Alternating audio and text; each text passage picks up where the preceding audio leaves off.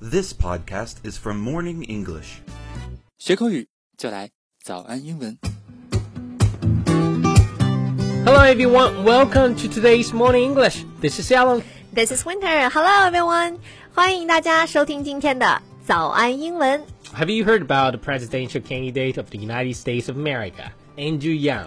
杨安泽，对吗 Yeah, yeah. Yeah，美国的那个华裔总统候选人，据说现在那个势头很猛，选情蛮不错的。He is an American 2020 Democratic presidential candidate, entrepreneur, lawyer, and a philanthropist.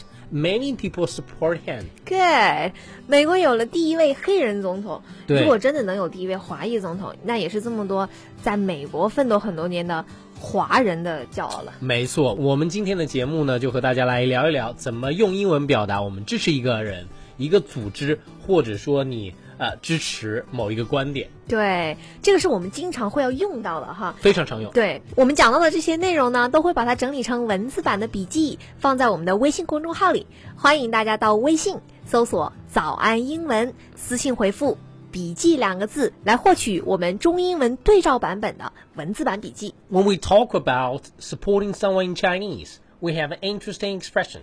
Yeah, I know what you mean。你是说我们中文里面会说跟某人站队 You 是吗 got me. 选 you got 边 me. 站。我们说站队就支持谁，跟谁一队，在英文里面啊也有对应的很相似的这么一些说法。 Really? So what is it? We say align yourself with somebody or something. Align yourself with somebody or something. Align, A L I G N, right? Right, align with somebody means you're publicly supporting an organization, a set of opinion or a person that you agree with.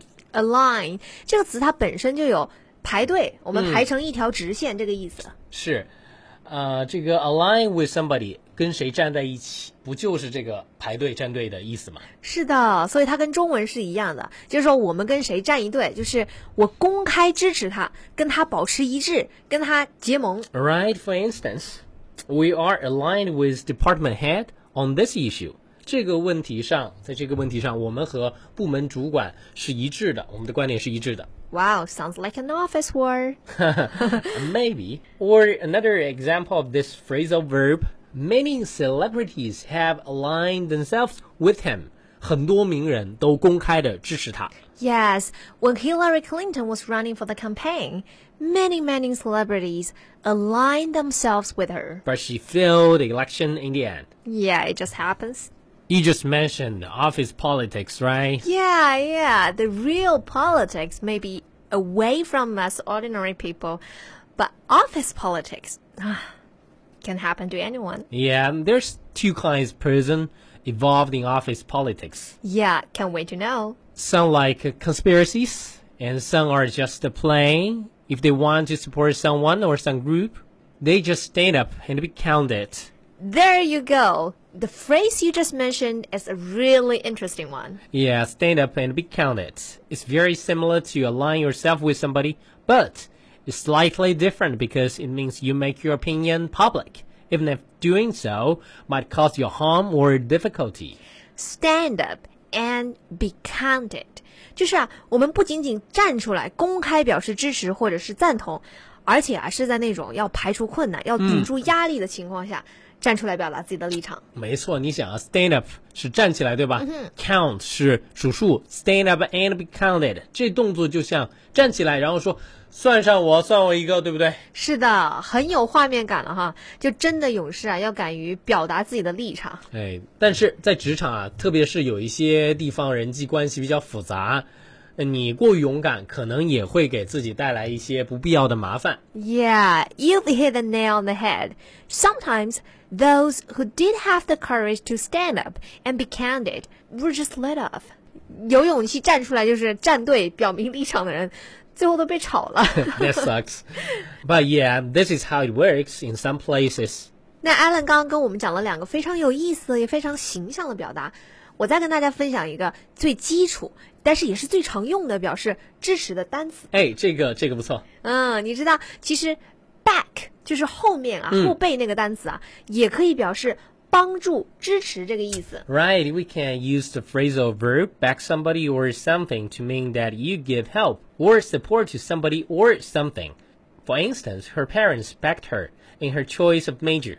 Her parents backed her in her choice of major，就是说她父母啊支持她自己选择专业。 So the person or company that gives support to somebody or something, especially financial support, is called a backer.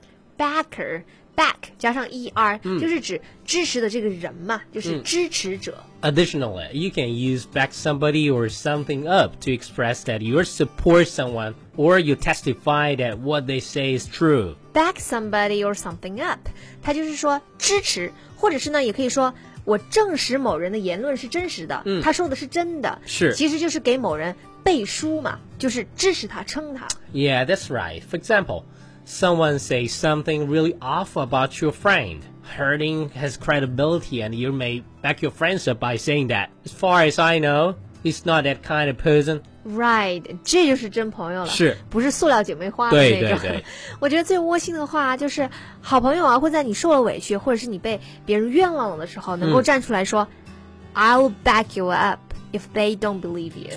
是的， 或者说在你找工作的时候，你之前的雇主给你 reference，其实也是某种意义上的 back you up。是的，是的，其实他就是帮你呃 back，帮你背书你的这个工作经历，你的 work ethics。对对对对对。好了，以上就是我们今天的节目内容，欢迎大家到微信搜索“早安英文”，私信回复“笔记”两个字，就可以来领取我们中英文对照版本的文字版的笔记。我们今天讲到的单词、短语和例句都在笔记里面了。Thank you all for joining today's Morning English. This is Alan. This is Winter. See you next episode. See ya.